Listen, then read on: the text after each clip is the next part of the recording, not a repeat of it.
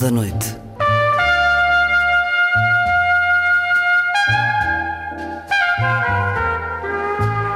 Com Luís Caetano.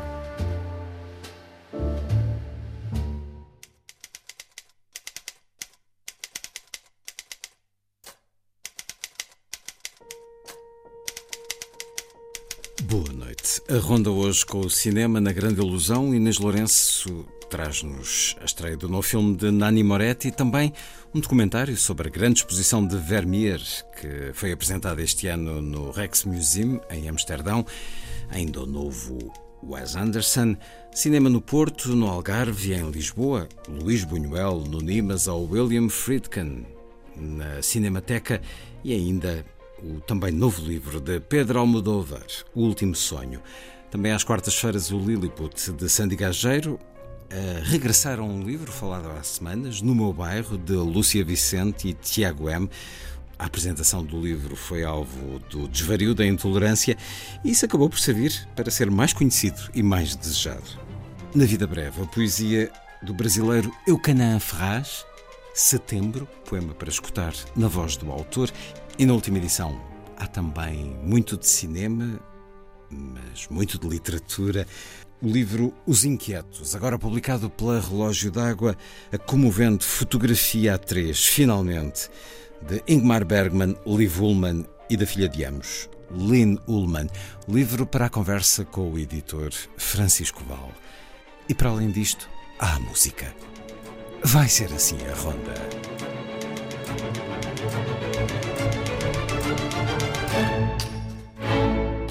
Música a começar. Alexandre Desplat e o tema de Wong Chia-chi para o filme Lust, Caution, Sedução, Conspiração, de Ang Lee.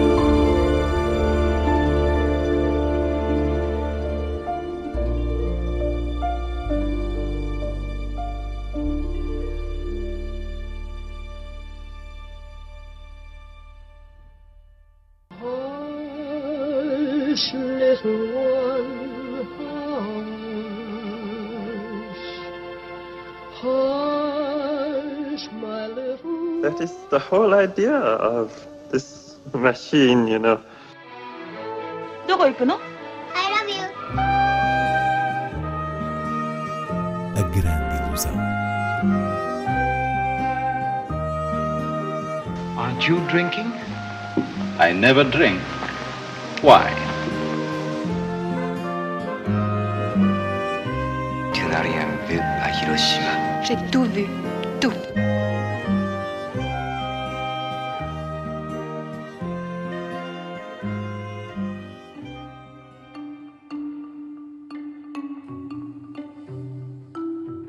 A Grande Ilusão começa hoje com a estreia de O Sol do Futuro, de Nanni Moretti.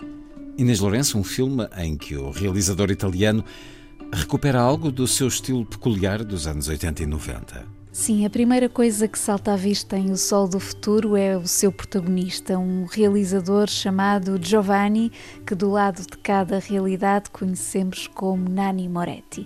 E este gesto de assumir o filme a partir da sua personalidade ou persona remete, nomeadamente, para a fase em que Moretti tinha um alter ego, Michele Apicella, muito famoso por Palombella Rossa, que aqui se sente na forma como a ironia e a autoficção voltam a ser o motivo central deste cinema depois de uma fase recente em que Moretti se apagou, enfim, enquanto personagem cômica enérgica em prol de um registro melodramático.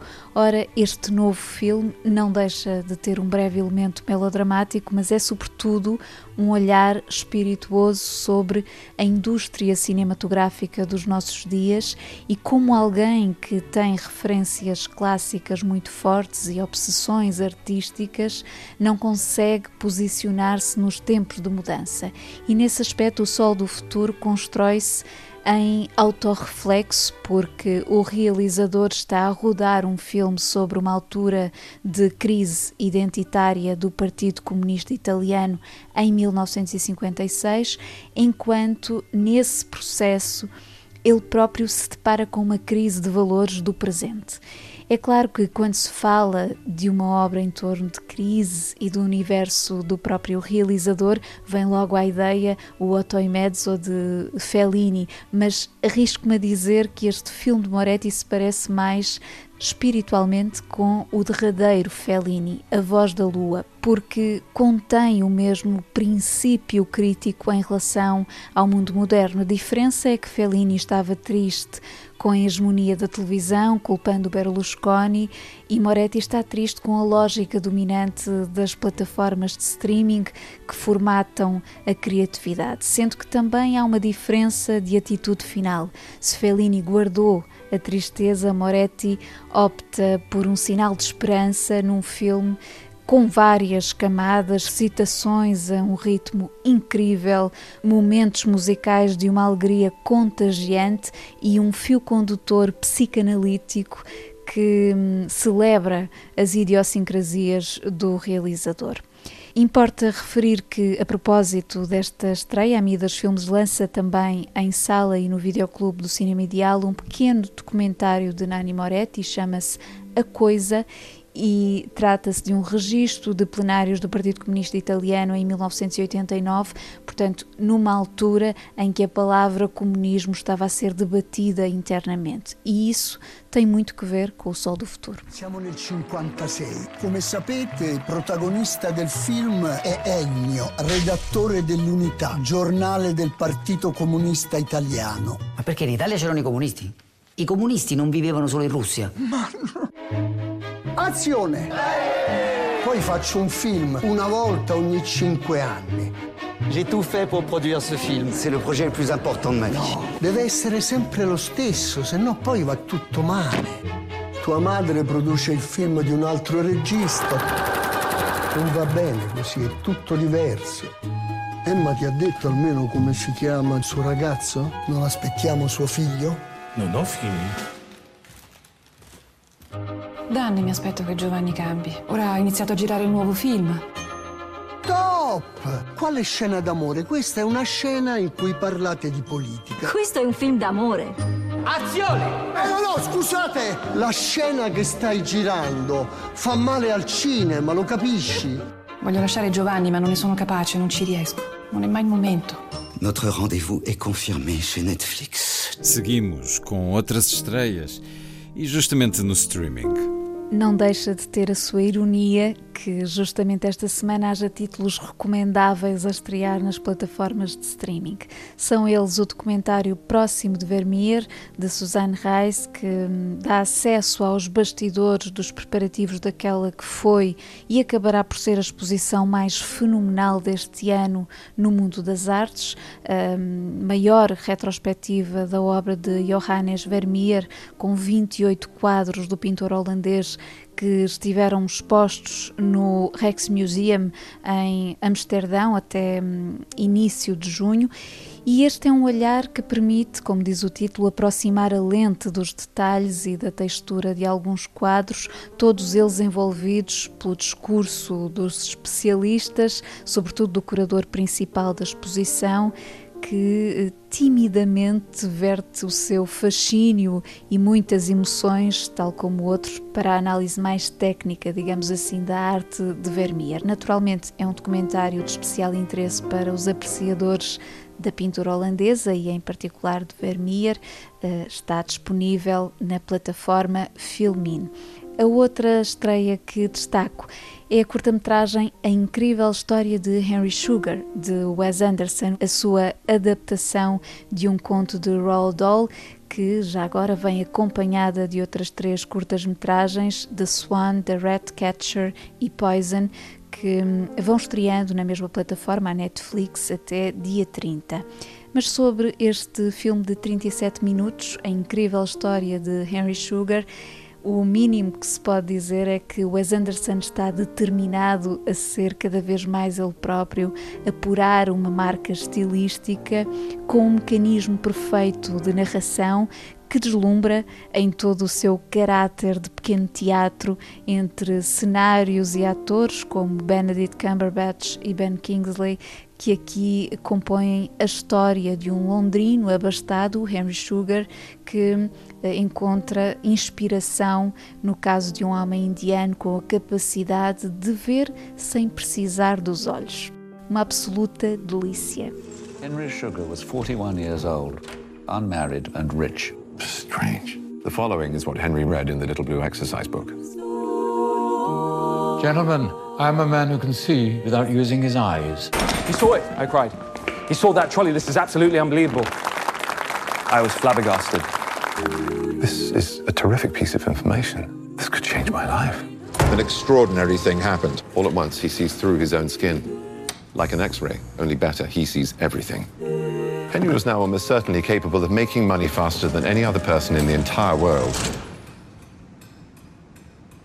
Interesting.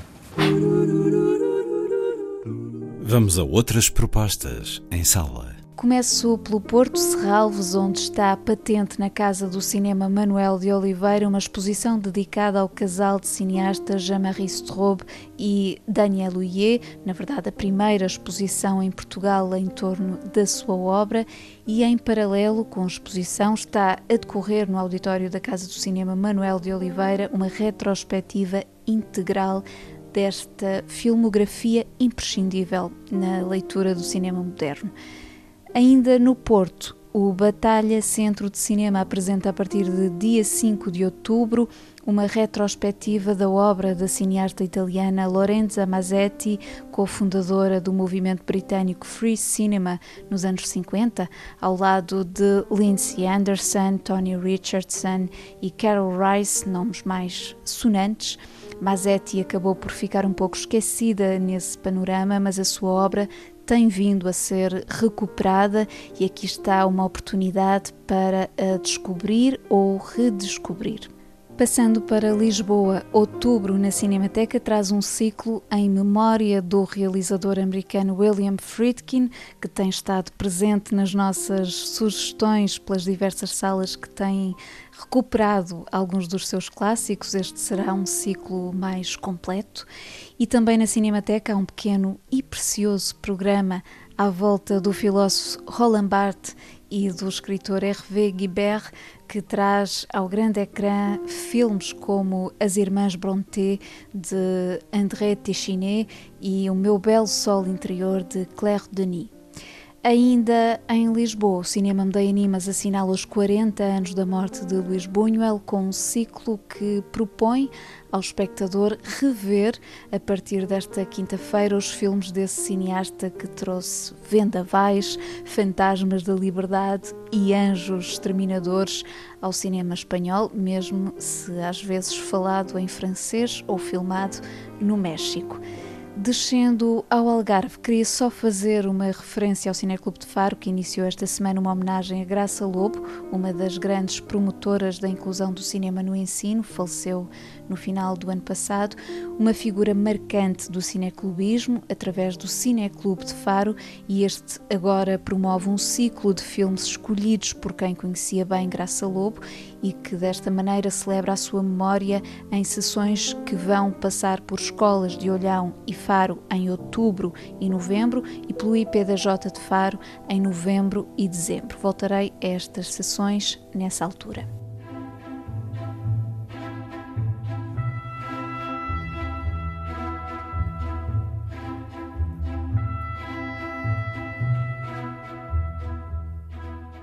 A terminar, uma proposta de leitura.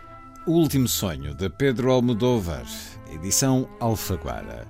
Aqui está um livro que nos põe em contacto com o Almodóvar escritor que, aliás, nesses textos reflete sobre o próprio desejo da escrita. Já tínhamos uma tradução de Pedro Tamen de 1992 de Petty Difusa e outros textos, uma personagem literária marcante criada por Almodóvar em 79 no caldo cultural da Movida madrilena e eh, que reencontramos agora numa das histórias. Mas O Último Sonho, traduzido por Helena Pita, é um livro que Pedro Almodóvar assume desde logo na introdução como histórias que compõem uma autobiografia fragmentada, escritos que vão de 1967 a 2023, ou seja, não são prosas que vertam todas elas memórias diretamente para a página, embora isso aconteça no registro da crónica, sobretudo a que dá título ao livro O Último Sonho, sobre a morte da mãe, mas aquilo que o realizador, escritor define como autobiografia é aquilo que cada uma destas histórias, desde ficção mais esdrúxula ao tal tal estilo da crónica, guarda do ADN, do momento em que foram escritas. E parece-me que essa ideia é belíssima, porque de facto estamos perante 12 textos que se leem realmente com muito prazer, textos que captam na sua diversidade o imaginário, as paixões, a autoficção do realizador espanhol, sempre evidenciando a sua capacidade de encontrar o colorido das emoções humanas através de uma excentricidade genuína e de uma compreensão profunda das diferentes cores dessas emoções. Diria que é uma verdadeira cápsula da essência almodovariana. E vale a pena ficarmos com um certo, precisamente, da crónica O Último Sonho.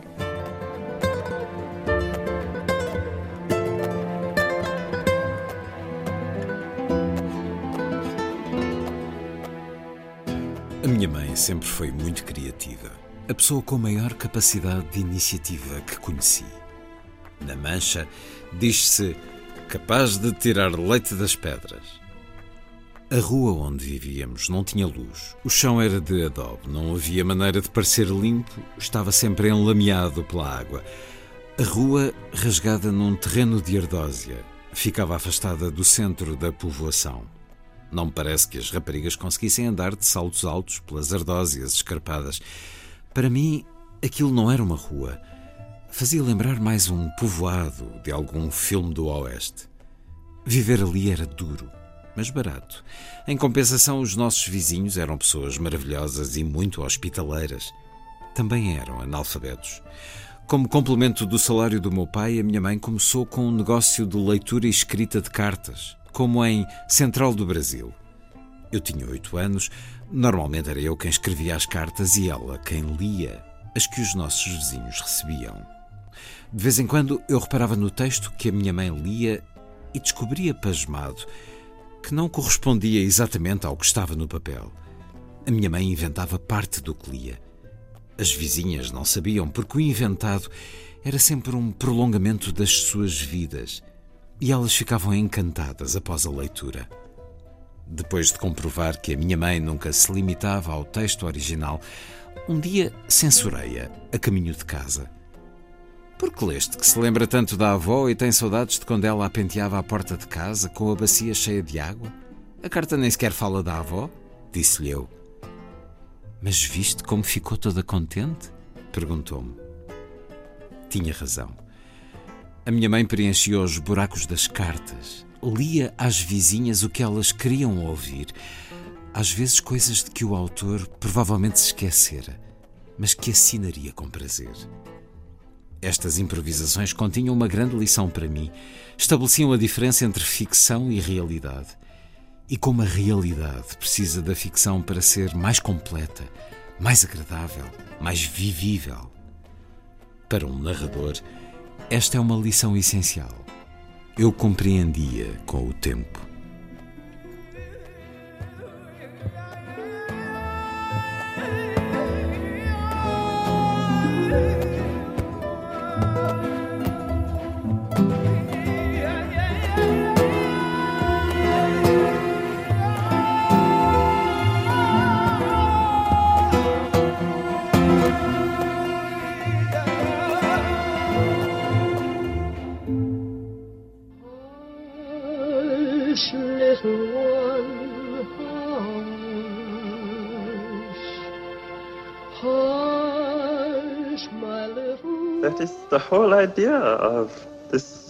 machine, you know. どこ行くの I love you. A grande ilusão. Aren't you drinking? I never drink. Why? Tu n'as rien vu à Hiroshima. J'ai tout vu. Tout.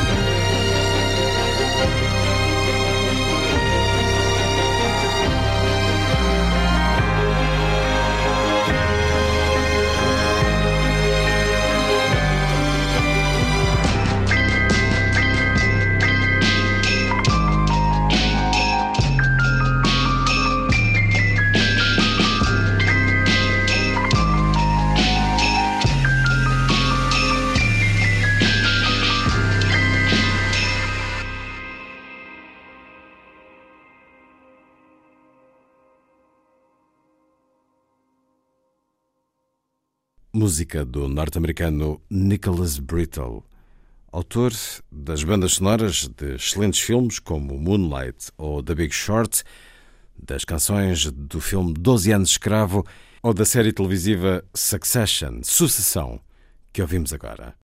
A seguir, Lilliput é o pequeno grande mundo dos livros para os mais novos, percorrido semanalmente neste programa por Sandy Gageiro. Diz Lilliput. Lilliput, Lilliput. Lilliput. É comum aqui em Lilliput voltarmos ao mesmo autor ou ilustrador, mas ao mesmo livro não. Mas abrimos uma exceção. Há umas semanas falámos do livro ilustrado No Meu Bairro, de Lúcia Vicente e Tiago M, sobre inclusão, tolerância e diversidade, antes de um triste incidente que aconteceu na semana passada. O primeiro lançamento do livro aconteceu sexta-feira passada em Lisboa, mas foi interrompido por um protesto que Lúcia Vicente, em declarações à agência Lusa, considerou pura censura e o grupo editorial classificou como uma ameaça à liberdade de expressão. Em comunicado divulgado no sábado, a editora relatou que na livraria onde aconteceu a apresentação, irrompeu um protesto intimidatório de megafone na mão, com o objetivo de silenciar as vozes da autora e das apresentadoras e confrontando diretamente o público que assistia.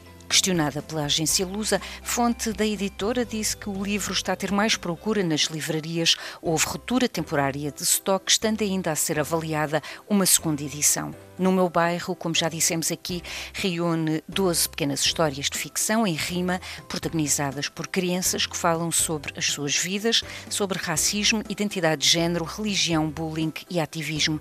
Em algumas das histórias, Lúcia Vicente recorreu à linguagem neutra ELU, utilizada sobretudo pela comunidade LGBTQI. Segundo a editora, surgiram vários pedidos de eventos e apresentações. Está prevista uma já na sexta-feira, em resposta ao convite da Fundação José Saramago, que se disponibilizou para acolher a sessão e que vai assegurar as medidas de segurança necessárias ao normal funcionamento do evento.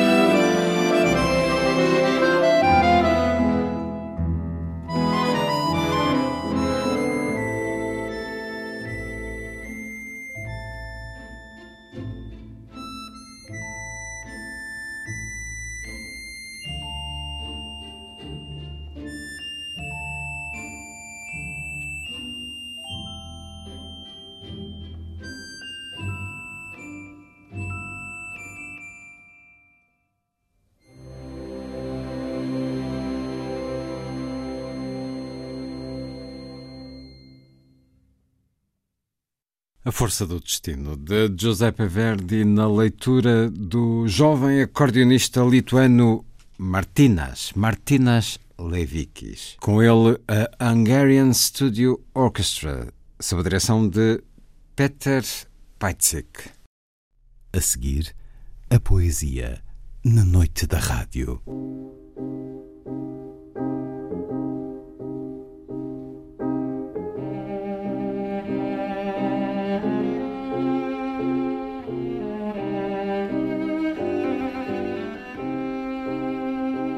Vida breve.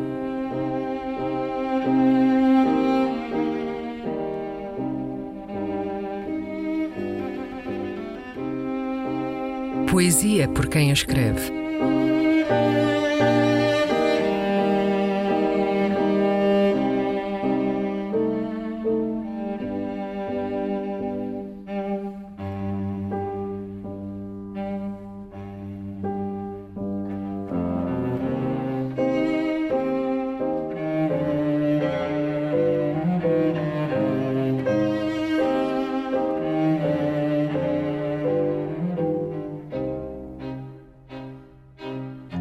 Setembro.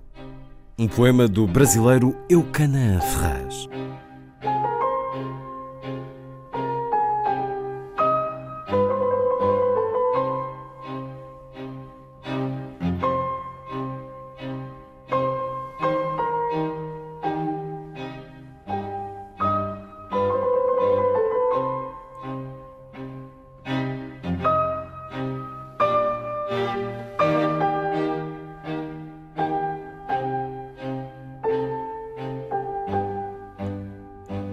Nunca mais será setembro. Nunca mais a tua voz dizendo nunca mais eu lembro. Nunca mais eu não esqueço. A pele. Nunca mais. O teu olhar quebrado, dividido. Vou esquecê-lo, é o que te digo. Nunca mais a minha mão no teu sorriso. A tua voz cantando, vou apagá-la para sempre. E os nossos dias, setembro, lembro bem. A tua voz dizendo não, ouço ainda agora. Como se quebrasse um copo, mil copos contra o muro. Rasgarei o que não houve, o que seria. Mesmo que tudo em mim me diga não, e diz, mas é preciso. Como não se pensa mais um pensamento, quero, prometo, nunca mais será setembro.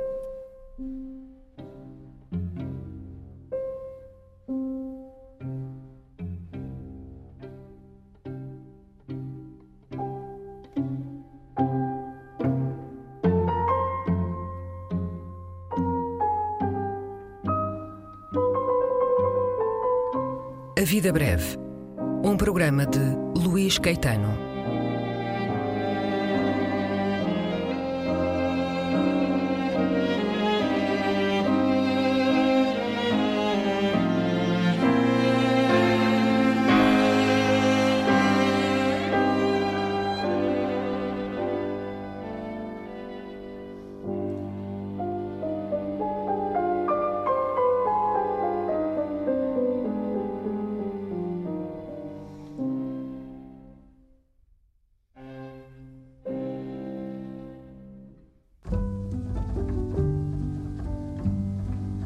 Drift into her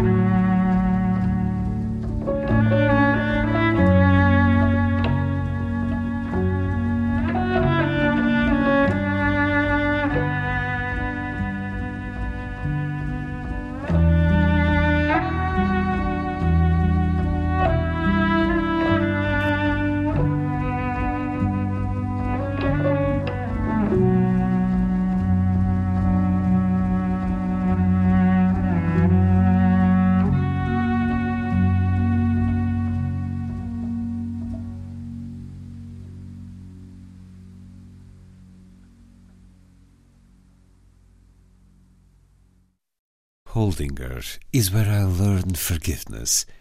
Uma parceria do peruano Sérgio Dias de Rojas com o norte-americano Lowell Fang.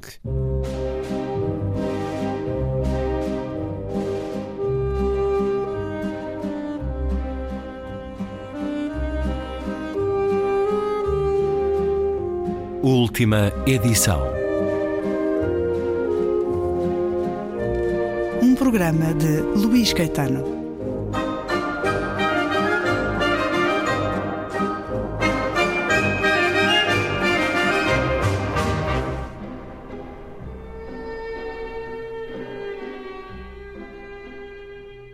O que me restava dele eram seis cassetes áudio da sua última primavera de vida. A voz dele, e o silêncio, e a minha voz, e todos os sons que não sei muito bem o que são, que o microfone captou e a que se pode chamar ruído de fundo. As gravações foram feitas com um pequeno gravador cinzento, do tamanho de um dedo grosso. Sabia que tinha de tratar delas de uma ou de outra maneira, das gravações, claro. Tinha de as ouvir. Era o meu pai. Ele estava na mala. Havia certamente lugares melhores onde o conservar. Na caixa forte de um banco, por exemplo, ou num arquivo, ou num cofre.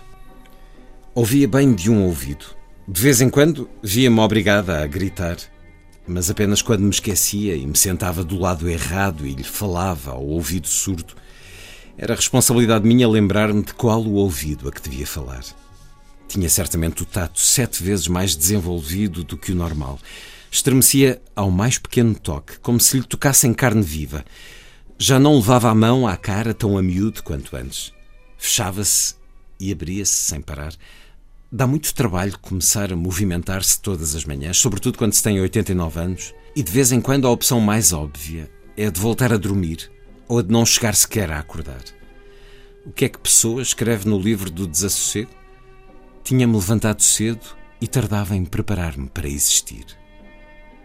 De vez em quando, antes, Pessoa surgia em conversa enquanto planeávamos o nosso livro. Talvez pudéssemos roubar ou dar uma volta ao título de Pessoa, mas é possível que soasse demasiado pretencioso. Não deveríamos ter-nos em demasiada conta. É uma arte saber onde está o limite do pretenciosismo, mas funcionava bem como título provisório. Talvez encontrássemos outro quando tivéssemos tudo pronto para lançar o livro, mas por aquela altura ele já se tinha esquecido de pessoa. E é um certo do livro Os Inquietos, de Lynn Ullman, tradução do norueguês de João Reis, a edição Relógio d'Água. Bem-vindo uma vez mais à Antena 2, Francisco Valde. Lynn Ullman é a última de nove irmãos dispersos, se assim se pode utilizar o termo, por seis mulheres, filha de Ingmar Bergman. Este é um livro que nos dá muito de Ingmar Bergman e com quem gravou uma série de conversas, como eh, o diz, na última primavera da vida de Ingmar Bergman. O livro, então, podia ter-se chamado Livro do Desassossego, assumidamente, levando do poeta português ou adaptando. Já Ingmar Bergman sugeriu outro título bem mais vernacular, que adequando ao horário diurno a que este programa também passa na rádio, poderia ser algo como Todo Tramado no Vale do Eldorado.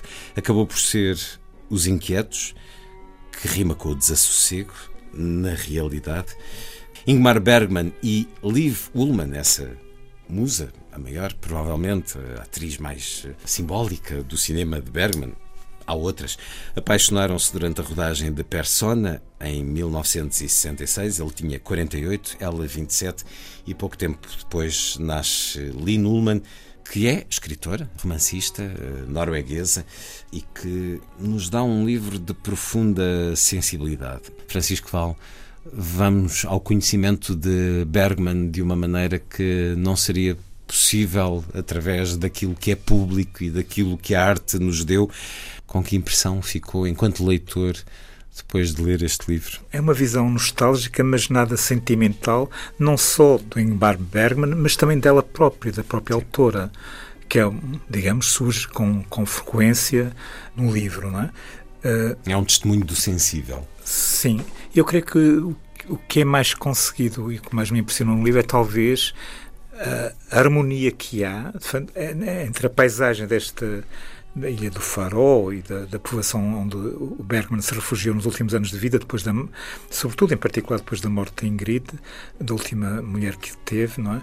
na povoação Amar-se. Acho que há, que há uma conjunção que Uh, no final do livro é ressaltada na descrição do cortejo do enterro do, do Bergman, porque ela diz, diz a Aline Ullman que como já foi referido, nasceu da ligação do Bergman com, com uh, a Liv Ullmann, talvez uma das suas principais uh, relações, embora nunca tenha sido casado com ela, ao contrário que se deu com as outras cinco, cinco mulheres. Ela surgiu, digamos, essa relação entre quinta e a sexta esposa, ou quarta e a quinta esposa, é difícil agora estar a precisar, mas nesse cortejo de casamento ela diz que era uma mistura de negro, de vermelho e branco.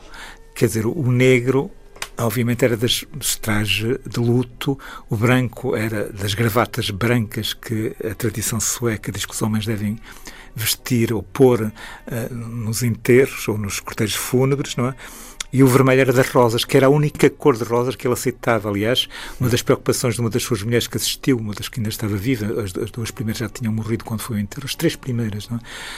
Uh, porque ele morreu muito tardiamente. Digamos, a recomendação que fez às floristas de toda a ilha é que não vendesse, tentassem dissuadir as pessoas a comprarem rosas uh, cor-de-rosa, amarelas, uh, que não, portanto, rosas que não fossem vermelhas, que era a única cor que ele gostava, que amava e tolerava. E, e devemos dizer que todo este livro mostra que ele construiu a sua vida e também a sua morte como um encenador que era de grande talento. De teatro, sim, né? sim. Portanto, ele, digamos, já, já o dizia que, que o enterro é uma peça de teatro, de certo modo, e ele uh, preparou tudo, desde as tábuas do caixão aos convidados, entre os quais uh, não se esqueceu dos atores, atores que ele já não via às vezes há muitos anos, mas que de quem tinha saudades e quis que participassem no, digamos, nesse, nessa despedida, nessa, despedida nessa, nessa peça teatral final, que não faltassem, digamos, ao encontro com a sua arte dramática uh, de, de, fim de vida, não é?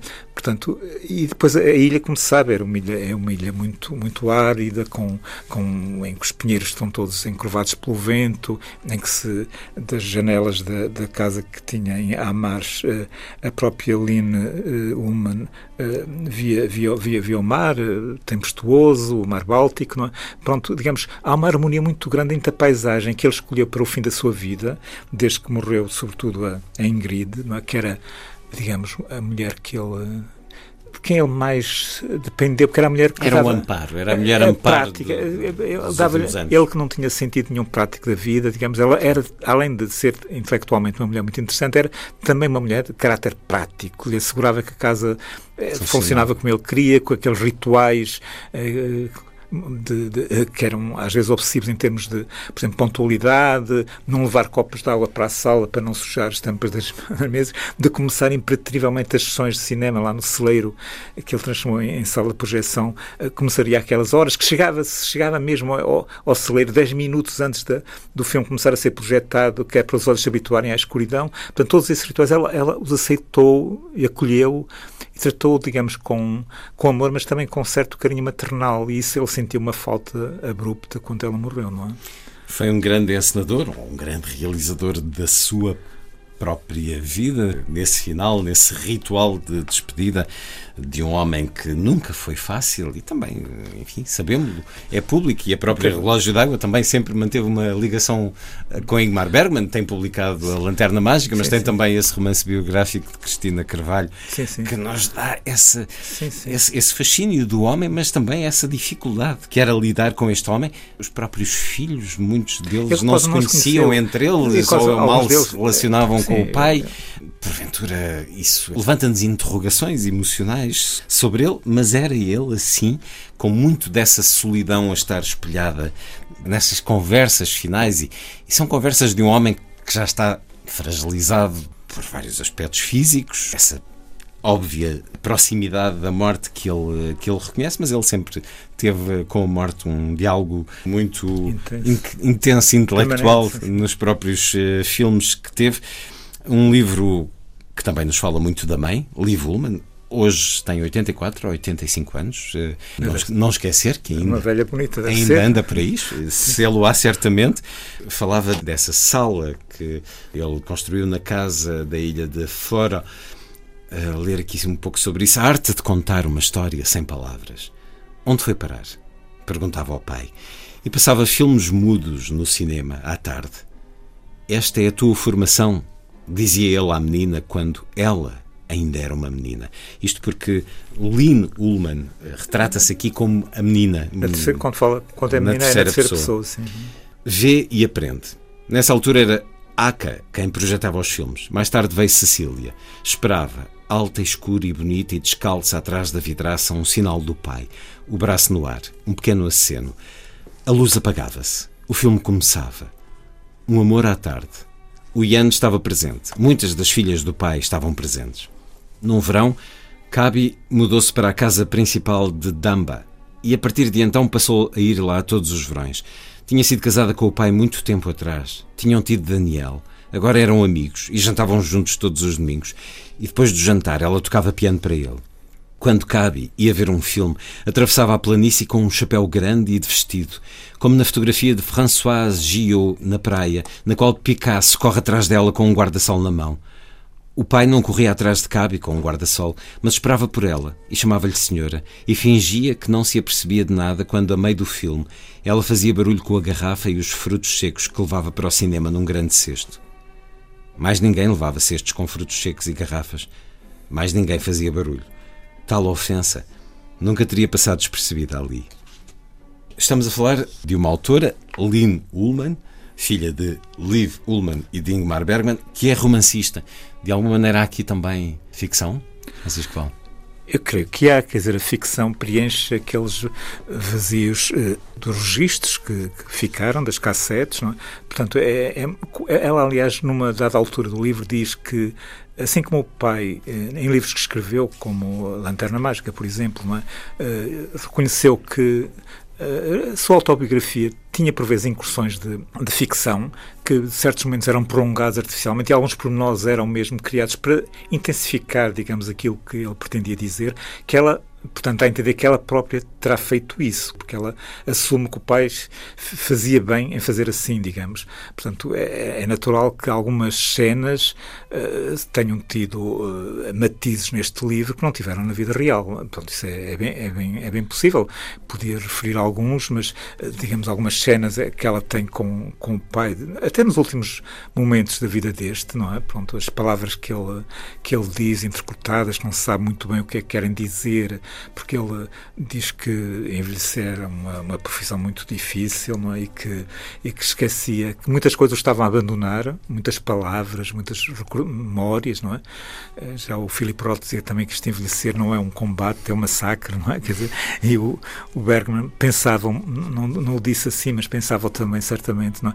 E, e nesses momentos que ela preenchia esses vazios, essas ausências do pai, essas desmemórias dele com situações, com frases, não é? Pronto, que ajudam a compor aquilo que eram os sentimentos dela e o ambiente que ela tinha nessas conversas finais que teve com o pai, e nessa última primavera em que estiveram uh, juntos pela última vez, não é? É uma memória reconstruída em muitos momentos. Será uma ficção ou será, enfim, todos nós a interpretar algo?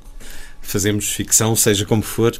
Também era, uh, difícil que a filha de um, não. De, de, de um encenador como o Bergman não tivesse tendência para. Hum, é, ou, ou, se formos para alguns determinismos, a maneira como ele se relacionava com os filhos, não com violência, mas com alguma distância, Sim, mas que, que também tem a ver com a própria danos. experiência dele. Nós nós temos essa experiência, sabemos que ele teve uma relação, uh, sobretudo com o padrasto, que era um pastor protestante, muito, muito dura mesmo, não é? Quer dizer, e mesmo com a mãe também não era fácil. Há uma cena que, aliás, define muito bem a relação que eles tiveram. tiveram eh, isso é dado no filme e no livro, Fanny Alexandra. Uh, há uma cena que não é contada no livro, mas que é, que é notável, que é quando o pai morre, ele estava a encenar uma peça no teatro de Estocolmo E então a mãe vai-lhe comunicar que o pai está a morrer, ou que já morreu, não é? que ele tem de ir ao enterro. Ele diz que não vai nada, que não tem nada a ver com o pai, que o pai não lhe interessa para nada, não sei o quê. Então ela dá-lhe um estalo, a mãe dá-lhe um estalo com toda a força que. O que mostra muito bem essa relação que ele tinha, quer com o pai, quer com a mãe, que era uma, como era uma relação muito intensa, mas era também ao mesmo tempo muito dura, que ela era uma mulher decidida, digamos.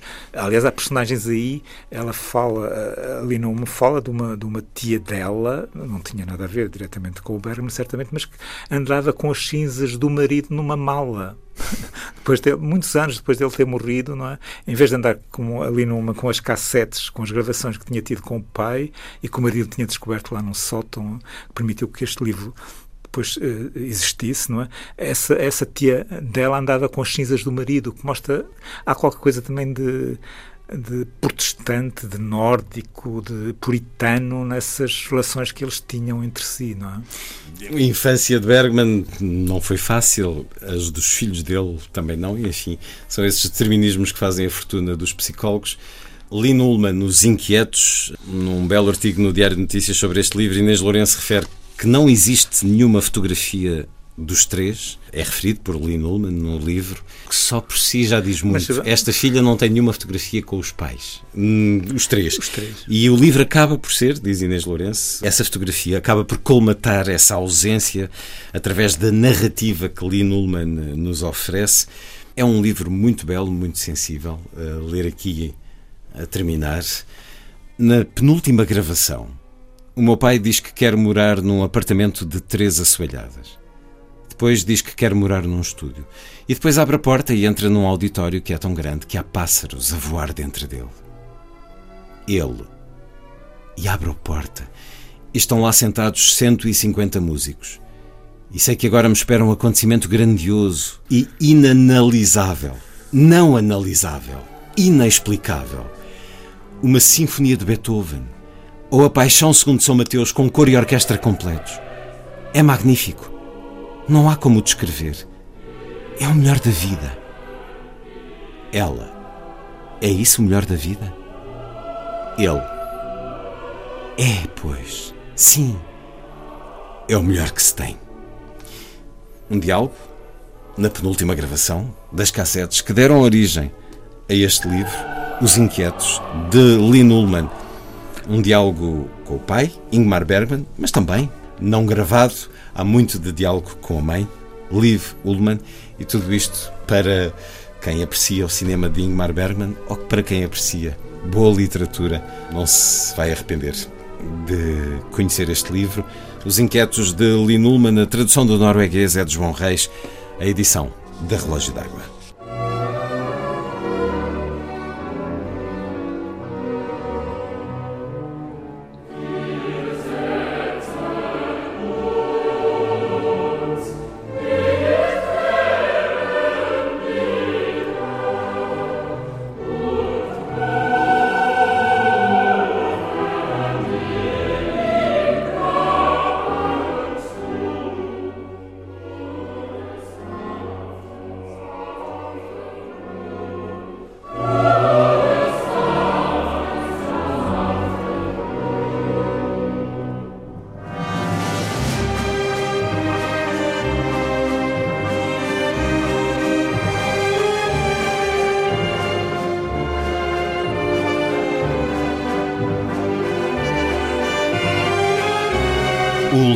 Edição.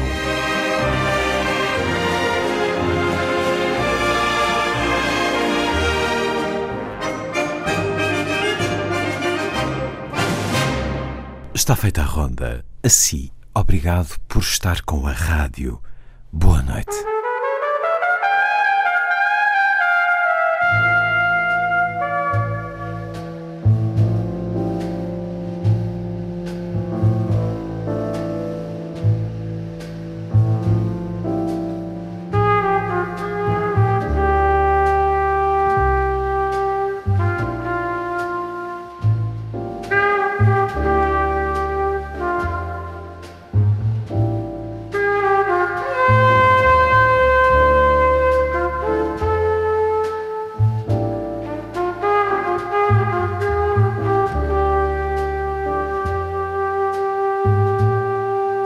Da Noite.